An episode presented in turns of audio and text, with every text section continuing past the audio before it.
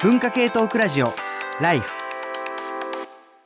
文化系トークラジオライフ。今日は6月26日の生放送。3日目の休日何をしようか。あ、これを終えまして、え外伝パート1で、まあ、本編の引き受けた話を、え展開した後、えー、本来外伝というのはやってもやらなくてもいい遊びの時間、休みの時間みたいなものですから、もっとダラダラした話をしたいと、あ のいう、まあ、ダラダラ喋ったことあんまないんですけど、っていう中で、まあ、今回のね、え、っと、ゲストの、あの、批評家宇野恒弘さんの、まあ、新刊、水曜日は働かないという本。まあ、今日ね、休みにかこつけた話をしてるんですけど、これエッセイが、あの、エッセイ集で、全体3部で出来上がっているんですけど、個人的に一番楽しかったのは、あの、京都という場所の捉え方を変えるべきなんだって話が、あの、個人的に一番楽しくて。ああ、ありがとうございます。あの、僕今、まあ、関西に住んでるのもあるし、あと、あの、この、もうコロナ前ぐらいからかな、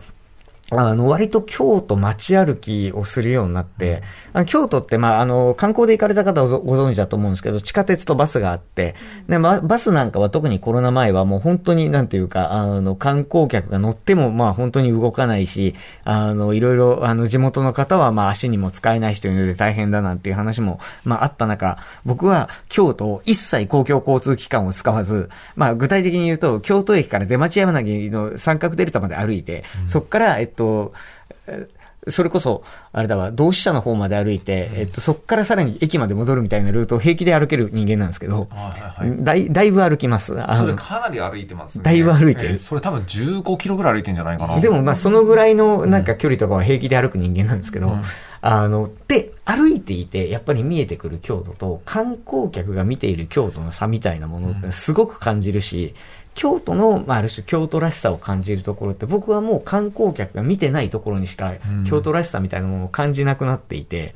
でそういう意味で、なんて言うんだろう、その、僕はまあ京都の本当いわゆる楽中というか、いわゆる皆さんがその観光地京都だと思うようなところをぐるぐる歩き回ってますけど、で、まあ本当に細い路地裏の雑貨屋とかに入ったりするんですけど、なんかもっとその広いエリアでその京都っていうのを捉え直すべきなんだって話があったので、ちょっとその話あの、紹介し、えー、引き付けつつ、まあ、最後休みの話につながっていくと信じながら、ちょっと展開したいんですけど。僕ね、まあ、あの、若い頃京都にね、7年ぐらいいたのかな。うん、うん、で、僕ね、あのこ、親父が転勤族だったんで、もうすごいもう大人になるまで7カ所とか8カ所とか街住んでるんですよ。で、その中でね、やっぱあの、京都が一番好きっていうか、ダントツで、ね、結構好きなんですよね。ただもう本当に観光地としての京都で僕全然あの興味がなくて、僕長崎とか函館とか割と観光地ばっか住んでたところもあるので、全然好きじゃないんですよ。で、やはりね、あの、やっぱ京都の魅力ってなんかね、いい加減なとこなんですよね。これ意外に思うかもしれないですけど、あの、みんな京都っていうと、すごい伝統文化がね、結構はびこっていて、ハイソサエティがあって、すごく排他的だと思うけれど、それってね、本当に京都のごく一部なんですよ。まずね、京都の特徴って人口の1割が学生なんですよ。でもやったら若い人が多い。そして、何か、あの、どあの文系の大学が多いのと、あと美大とかが多くて、そして文化産業もやっぱり結構多いので、なんかね、なんか何者でもないやつが多いんですよ。本当に、本当に。あの言葉の裁量の意味での怪人が多いんですよ。で、なんかね、やっぱあの、東京にいる中央沿線の同じような怪人よりもガツガツしてないし、拗ねてないんですよ。もうちょっとおおらかなんですよ。で、ああいった人たちが、特に僕ね、やっぱ左京区のね、結構大学多い周辺とかに、もうね、なんかよくわかんない店とか、なんか飲み屋なのかカフェなのか古本屋なのかよくわかんないとこポーンとやってたりとかね。ね。そこに、なんかこう、なんか本、自称クリエイターのおっちゃんだけど、事実上無職なんじゃないかなみたいなのがずっとたむろしていたりとか、そういうね、なんかね、文化的にいい加減な空間みたいなのがわーっと広がってるんですよね。なので、そういったものが僕単純に居心地の良さも結構生んでると思うし、何かね、あの、なんか人、ああいったなんか空間に接することによって、ある種のクリエイティビティみたいなのを新規される人も結構いるんだと思うんですよ。僕はどちらかというとね、結構前者の居心地の良さみたいなものが結構好きで、何かこう、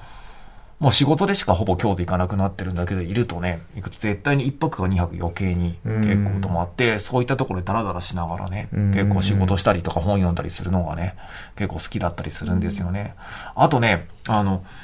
実は京都で一番盛んなあの、産業ってやっぱ製造業なんですよ。うん。なんかオムロンがあって、ワコールがあって、始末製作所があってっていう、もう京阪神の、なんかやっぱり昭和の後期から続くようなね、なんか相手工業地帯の結構一部っていう結構側面があってね、何か、あの、意外とやっぱり普通の人たちが実は、あたくさん住んでる街なんですよ。そこと、もうザ・京都っていう伝統文化の世界と、あとなんか大あの大学生怪人カルチャーの三つどもえでできてるのが京都で、なん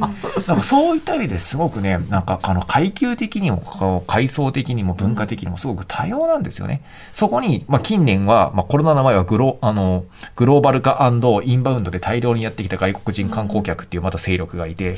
で、それで本当にぐちゃぐちゃになっていたんですよ。でそのことが結構僕みたいな、多分なんか説明されないと何やってるかわかんないような人ですよね、僕もね。うん、やっぱ非常にやっぱりこう居心地が良かったし、やっぱ受け入れてくれる感じもあったんですよ。で、そこはね、僕はね、なんか京都の面白そうだなっていうことを、結構ずっと思ってるんですよね。街自体が、その観光地のね、いいところでもあり、まあ、デメリットでもあるのかもしれないけど、要するに、街自体が年中休みなのよ。さっきも言ったように土曜日に休めない人もいるんですよっていうのは全員が土日が休みとか日曜が休みっていう平日はほとんどの人が働いているっていう年ではやっぱりそうなると思うんですよね。平日どこ行っても観光客が遊んでるので、遊んでるし、年中休日なのよ。なんか人口の15%ぐらいが何やってるか分かんないやつみたいなね。まあ、まあ、ほぼ大体学生なんですけどね。学生プラスアルファの何者でもない人が人口のそれぐらいを占めちゃってるっていうところもやっぱ異様な空間だと思うしね。うん。なんかちょうど、あ、ごめんなさいちょうど、あの、宇野さんの、あの、お休みの本と、あの、一緒に、この本をちょうど読んでたんですけど、人は2000連休を与えられるとどうなるのか。これ、上田啓太さんっていう、私もちょっとそこまでたくさん読んでる方じゃないんですが、あの、ちょうど京都で2000連休、あの、知り合いの、お知り合いの家の1畳半の、えっと、あの、物置に暮らして 自分の内面を掘り下げてみたっていう記憶なんですけど、これはまさにあの、京都的だなと思いながら、ちょっとまだ途中までなんですけど面白いですっていう、あれでした。なんか一畳半のところで自分を掘り下げる2000連休をえやろうっていう発想が多分東京だと相当の、なんていうか覚悟か、ある、あるいは後にそれをコンテンツ化するあの見積もりがあってしかやらない気がするんだよね。京都だとでもね、なんかそう望んでないのにそうなってるやつとか多分いるんだと思うんですよね。しかもそんなに珍しくなんかあるエリアとかに行くと。うんうんうんうんだからニュアンスで言うと、それこそ森見富彦さんとか牧目学さんとかが書く、なんていうか、兄弟のだいぶなんか行かれた人たちっていうのが割とニュアンス的には一番近いんだと思うんですけど、それがまあ許容されるうんその環境があった時に、今自分で喋ってて思った時に、年中、観光地は確か年中休日であり、かつ、学生なんて、まあ言ったらその、平日働いてるわけじゃないから、授業がなかったら遊んでるし、学生が多くて観光客が多かったら、それはまあなんていうか、働いているっていう人たちが、遊んでいる人を見て腹立つとか、いや、邪魔だったりはするだろうけど、なんかこう、みたいなことも確かに起きないよなって思った。うん僕ね、やっぱり、あとね、晴れの京都のとか毛の京都が好きなんですよね。まあ、別に住んでたからそう思うんだと思うんだけど、例えば食べ物とかもね、やっぱ学生金ないから当然料亭とか行かないんですけど、京都ってやっぱりパンとかすごい美味しいんですよ。そうそうそう。もう実際に、あの、パンすごい食べるんですよね。そう、あのね、消費量が高いんですよね。うんまあ、やっぱりいろんな歴史的な経緯がね、外国人がちょっと相対的に多いとか、何かこう、あの、明治の時に焦って近代化したから積極的にね、西洋の文化取り入れたとか、いろんな理由が結構あるんだけど、パン、パンがね、やっぱね、美味しいとこすごくいっぱいあるし、あとね、洋食が美味しいんですよ。あだから僕は京都に行ったら、特に若い人にはパンと洋食を食べた方がいいって言ってるんです。ハンバーグとか美味しいとこあるもんね。そうなんですよ。まああの、北大路の長谷川とかね。ああ、それ。ね 今言おうと思ってた。ね、めっちゃうまいですよね。ね だからなんかね、だからそういった、やっぱ毛の京とか僕はすごく好きだし、あとね、なんかあの、まあ僕無職でね、結構、ブラブラしてた1年ぐらいがあったんですけど、やっぱその時にね、すごく強く感じたのがね、うんあの、なんか、博物館とかに行って歴史学ぶとか僕実はすごい嫌いなんですよ。うんうんうんあの、僕長崎県に住んでたから、もうなんか社会科見学イコール原爆資料館なんですよね。うんで、今、今思うと貴重な経験させてもらったなって結構思うんだけれど、当時はやっぱすごくね、やっぱ押し付けがましくてやっぱ嫌だったんですよ。で、でもね、やっぱり京都に住んでね、まあ僕はあの、右京区の花園って言って、まあ、渦政の隣の駅ぐらいです。JR のところに住んでて、で、えっと、京都が、まあ皆さんの想像する京都が四角い、あの、一番下に京都駅がある四角があったら、えっと、左上ぐらいだと思って左上ぐらいですね。右上が金閣で右上がえっと、金閣寺も左上の方。金閣寺よりもやや南西ぐらいのところ。うん。で、カムカムエブリバディで日向が、ああの、通ってたのが宇都宮映画村で、そのちょっと東側ぐらいに住んでて、そこでね、もう普通に、あの、大学にも通っていたし、まあ、ブラブラもしてたんだけれど、あの、本当生活道路になってるような大きい寺とかね、うん。ね、あそことかに、もう、だいぶ後で気づくんだけど、応仁の乱の焼き図とかあるような古い寺なんですよね。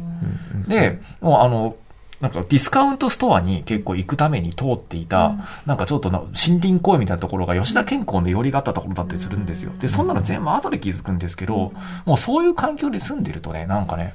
なんか歴史ってものに関しての感覚結構変わってくるんですよね。うんつまりこう、もうあの、自分の人生と全然、ああの、関係ないというか、もう途方もないスケールで時間っていうのは結構流れていて、あ、なんか、本当に、あ、歴史って本当に実在するんだみたいなことが結構、あの、肌感覚で結構分かってくるんですよ。うんこれって多分、なんかこう、歴史学ぼうと思って博物館に行くとか本を読むとかとか全然別の回路でね、ね。どっちかっていうと歴史に見られてるみたいな感覚で、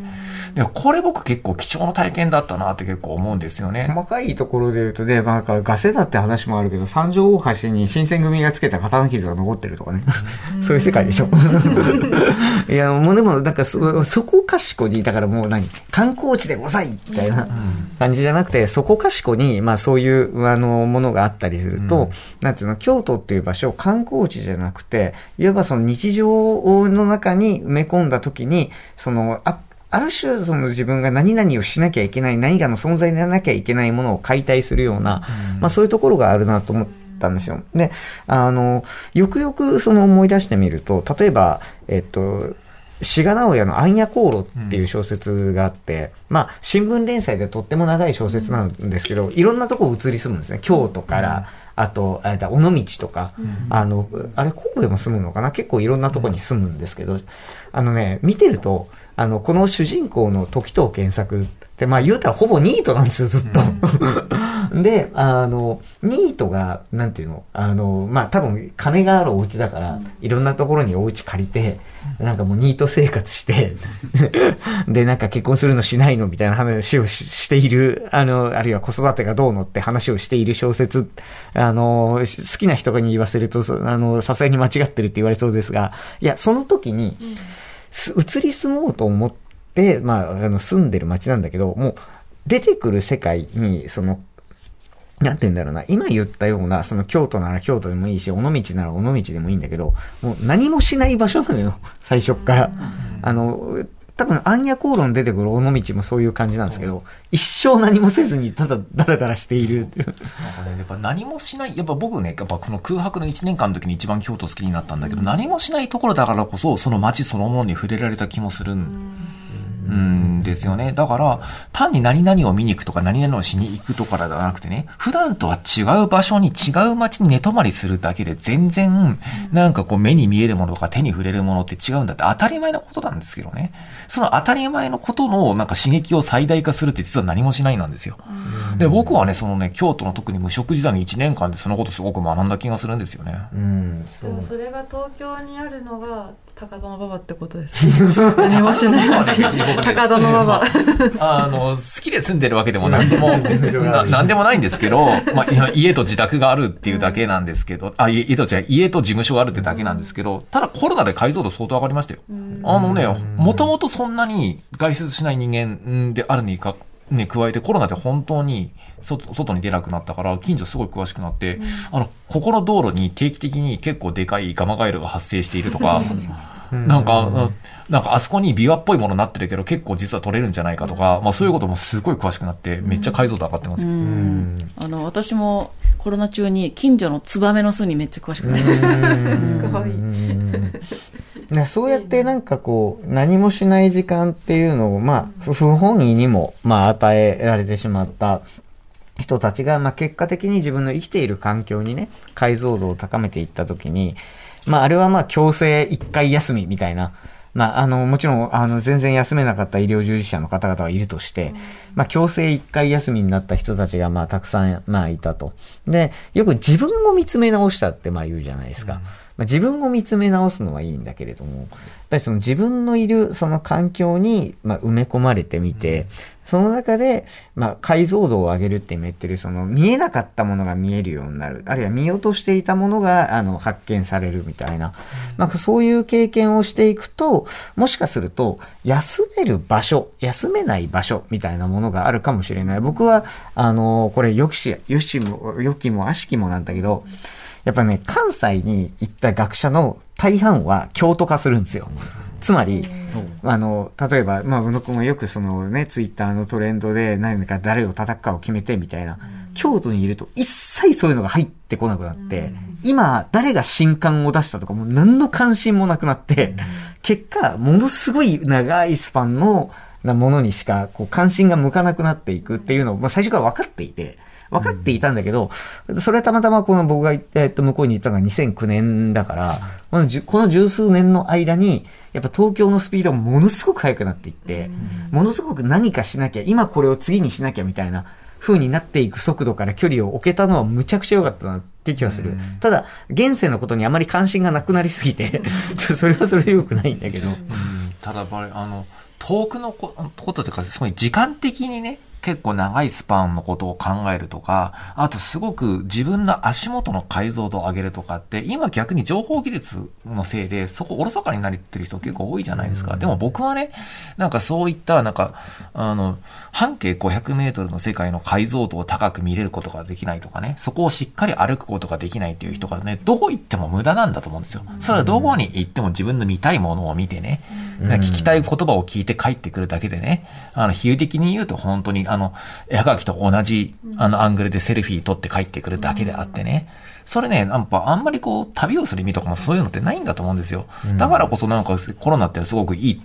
いい機会でもあると僕は思っていてね。なんかこのタイミングでね、何かこう、あの、自分の、あの、暮らしの中で、出会うものの解像度を上げていくっていうことも結構大事だと思う。例えばほら、リモートワークとかでね、例えば夫婦でやっていたら、なんかこう、あの、二人同時に同じ部屋でズームできない問題とかってみんな直面したと思うんですよね。そん、その時に初めて、あ、LDK って、なんか、ダメなんだと。あの、夫婦が同時に仕事するのにできていないんだっていう当たり前のことに気づく。てか、そもそも未だに専業主婦モデルで作られてね、これみたいなことに気づいていて、それってやはりもっと大きい問題にもつながるわけじゃないですか。結局この国の家族観とか労働観とかね、そういったものの縛りの強さみたいなのにやっぱ改めて気づくとか、そういうことって僕結構大事なんだと思うんですよね。うん、いや、そうか。まあ、こうやっていくと、あれだね、今の話って、その、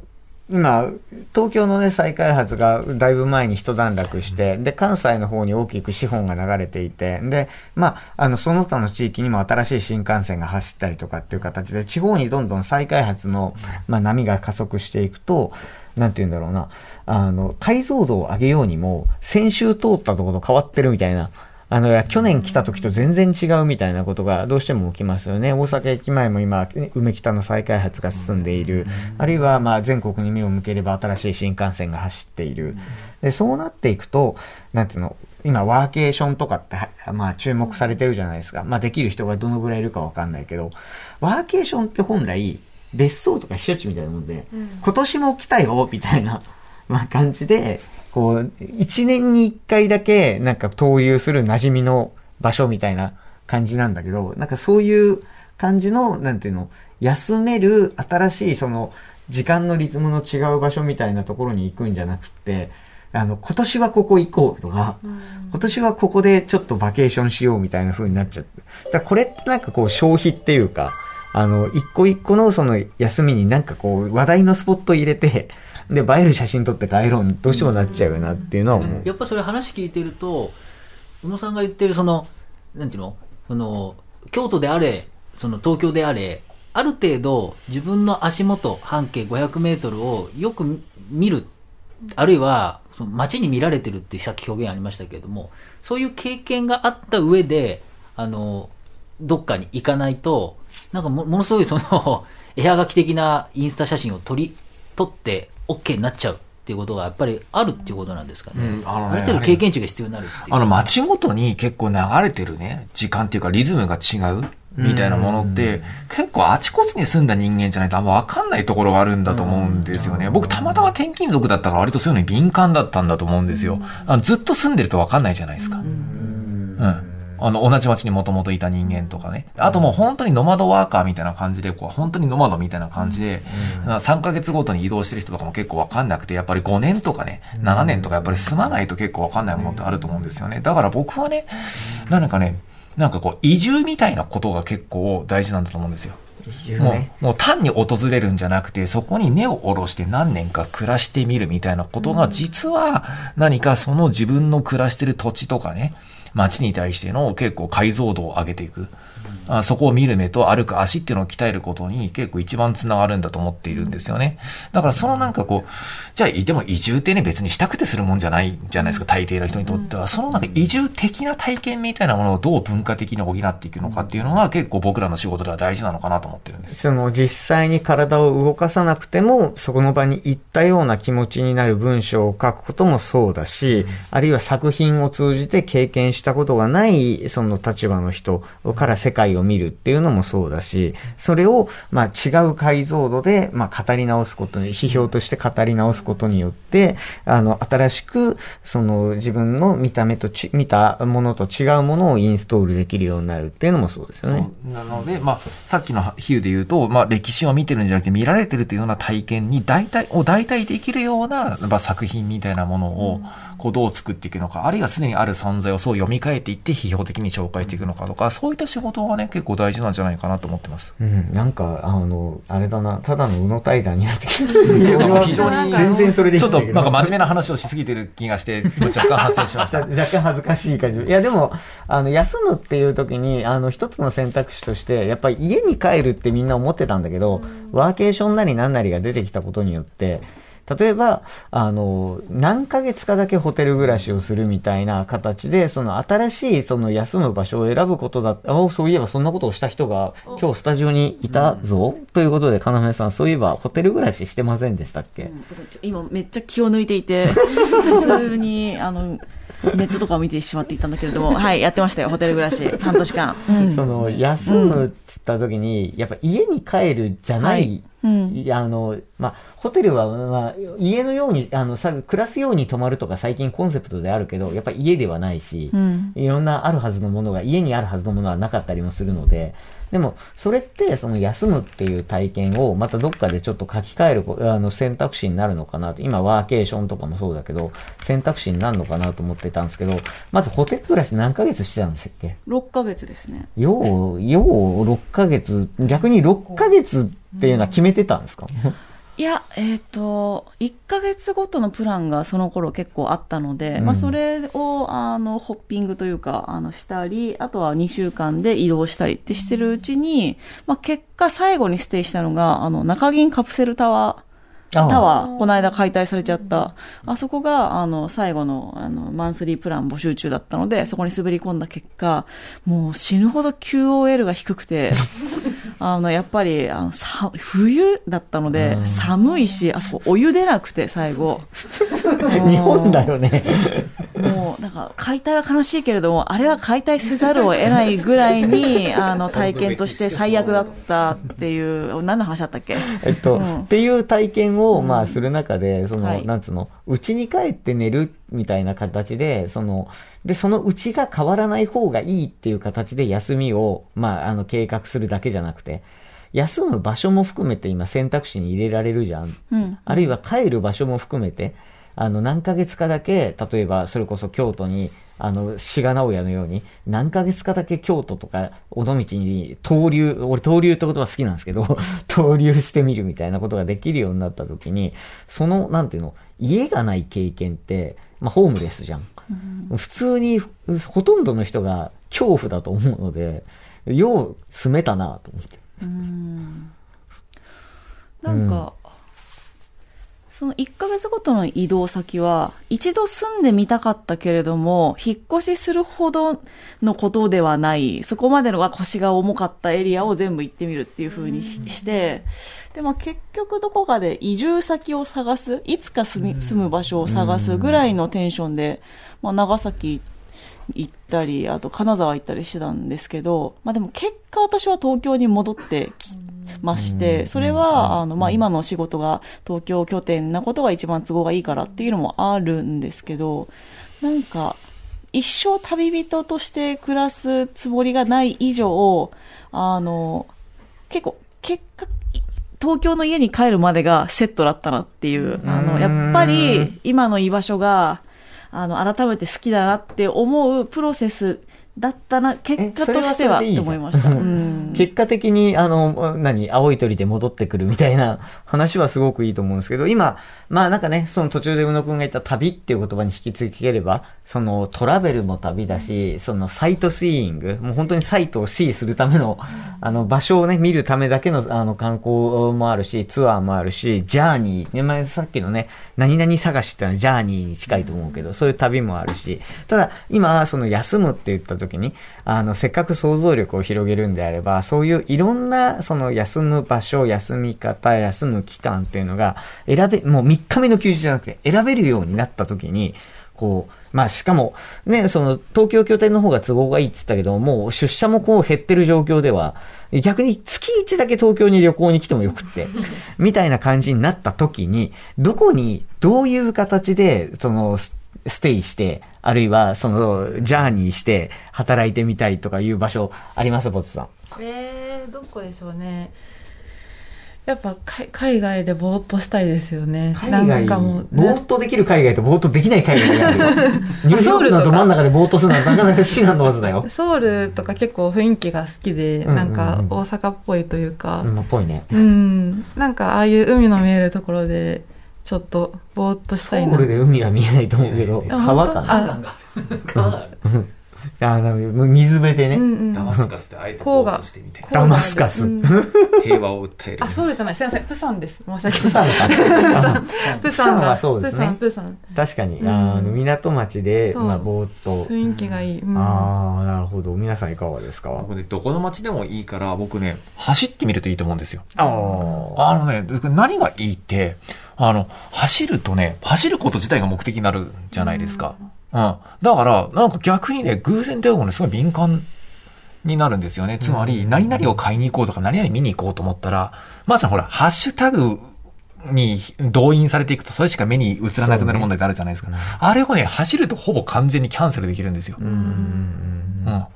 まあ、なので、なんかね、あの、走るの結構僕は、あの、おすすめですね。もちろん散歩でもいいんですよ。でも散歩だとなんか目に留まったものにずっと心惹かれて、もうそこにグッと入っちゃうんですよ。だからなんか街全体の結構成り立ちとか、あ、ここってなんかこの小さい山から見下ろされるようにできてる街なんだなとかね、この川が中心にこういった街ができていくんだなとか、そういったのをね、なんかこう、あの、体で感じることができるんで、僕のおすすめはね、なんかね、知らない街を走る。うんなんか民族学者っぽくていいですね。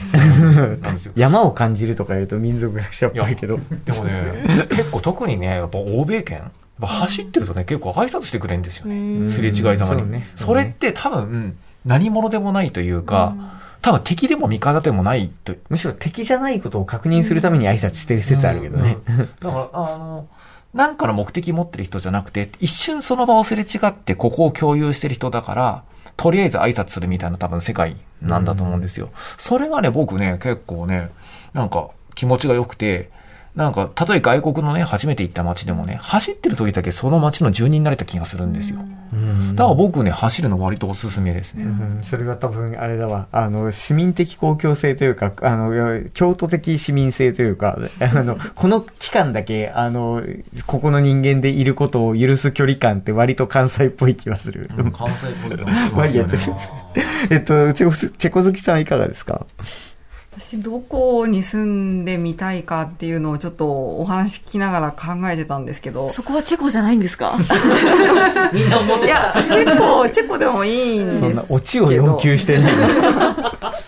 な。んかあの本当にルーレットでビャッってやって止まったとこに行こうかなみたいなこと。ルーレットにもう投げて、投げて。刺さったところに。刺それ選択肢次第ですけど、それ適応力は、あの、自信があるんですか？適応力まあ語はまあ学とか置いといて。あのーまあまあ自信があって、なんかベネズエラとかになったらさすがにちょっと考え直すかもしれないんですけど、うんうんうんあのーまあなんか、まあまあ安全かなっていう感じの場所だったらどこでも行ってみたいかなっていうふうに思いましたまあ。ね、こう、大人になってくると、どこでも行ってみたいの一言が言えなくなるからね。なんか理由がないとちょっとそこ行けないなって言い出したら、あの、腰が重くなってる証拠なんで、どこでも行けるっていうマインドは常に持っていたいな、という感じがしますけどあーでもあれね。だな、あの、すいません、あの、最初挟んじゃって、あの、2週間前にそのアメリカ行ったって言ったんですけど、大体1週間、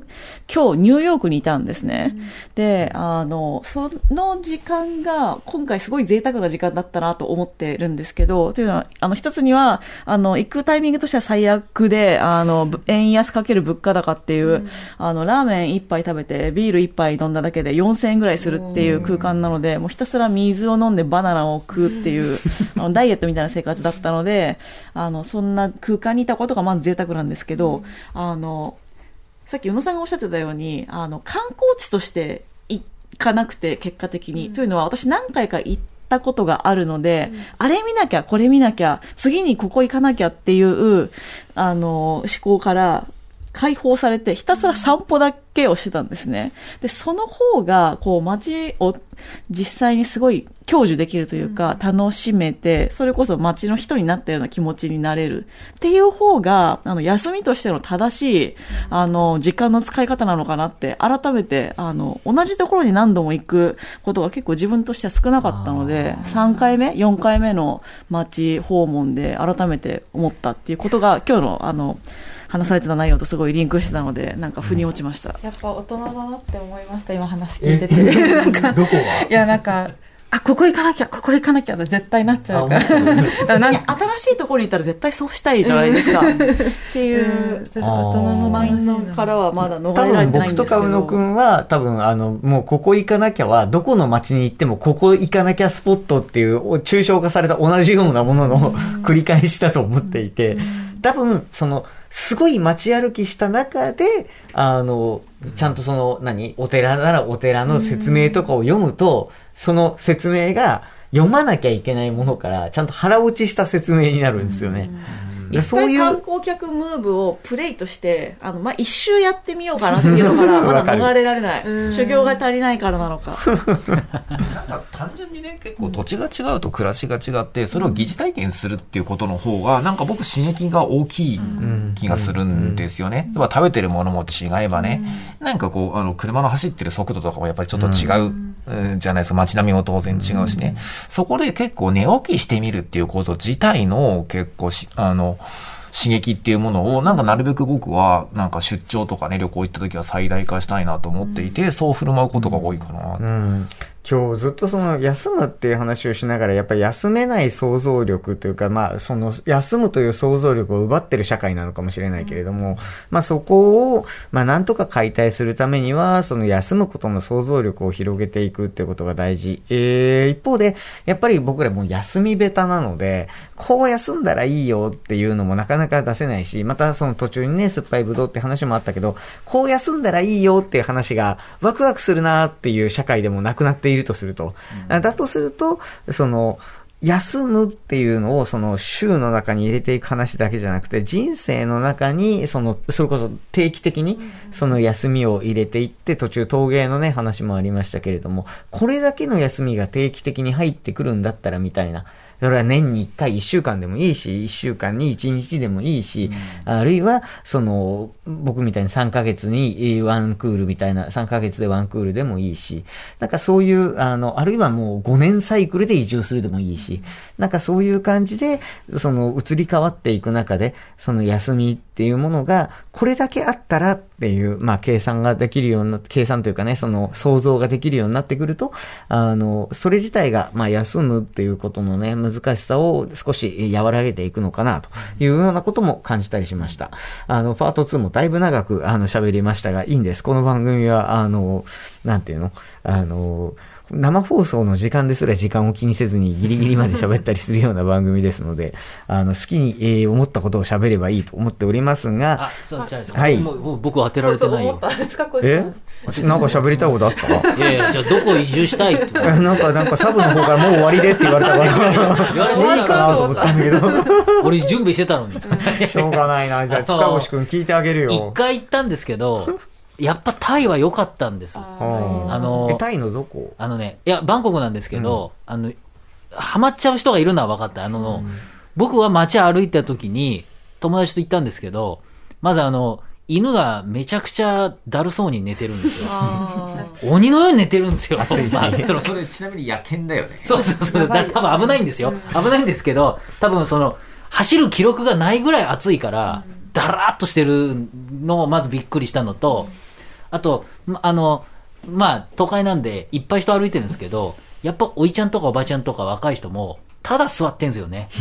ぼーで、何見てるかわかんないけど、ぼー、なんとなく、なんとも言えない目で、なんかずっと中眺めてるんですよ。これは、ここに自分も座ったら、まあちょっと座ったりしてたんですけど、うんやっぱこう、その、さっきの京都とは全く違う意味で、街と一体化するっていう感じは、やっぱ、あ、これ、あ、こういうことかと思いました。昔、宮台真司が地べたに座ると風景が変わるって言ってたやつね。あーああれは、なんか、あ、そういうことなのねっていうのをなんか体感したことがありましたね。あフィリピンン。もめちゃめちゃ同じところにずっと、もう3日連続ぐらいで同じ場所に同じおじさんが座ってたりして、この人帰ってんのかなぐらいの もあったんですけど、やっぱ暑いところはそうなのかしら。東京もそうなるのでは、浅今草の後。方もなんか座ってうんおじさんどんどん亜熱帯化してるあから、の、そうなって関る西行くと、そういうおじあのおじさんは珍しくないです。いや座っておきたいなただ、ただ座っているっていう人が目に入らないぐらい急いで歩いてませんかっていうことに、あの、皆さん気を、あの、持んで持っていただきたい。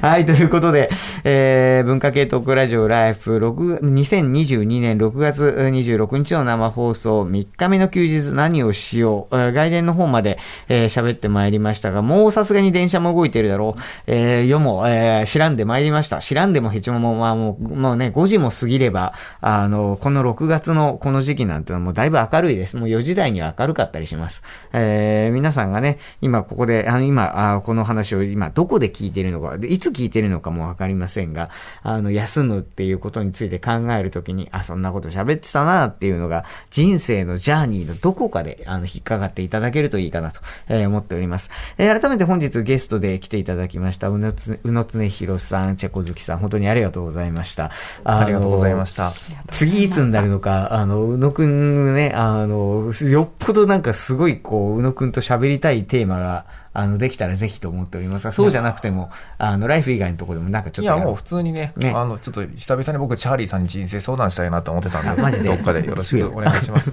はい。ということで、えー6月26日の文化系トークラジオライフ生放送と外伝ここまでとしたいと思います。次回8月の放送、またお会いしましょう。文化系トークラジオライフ。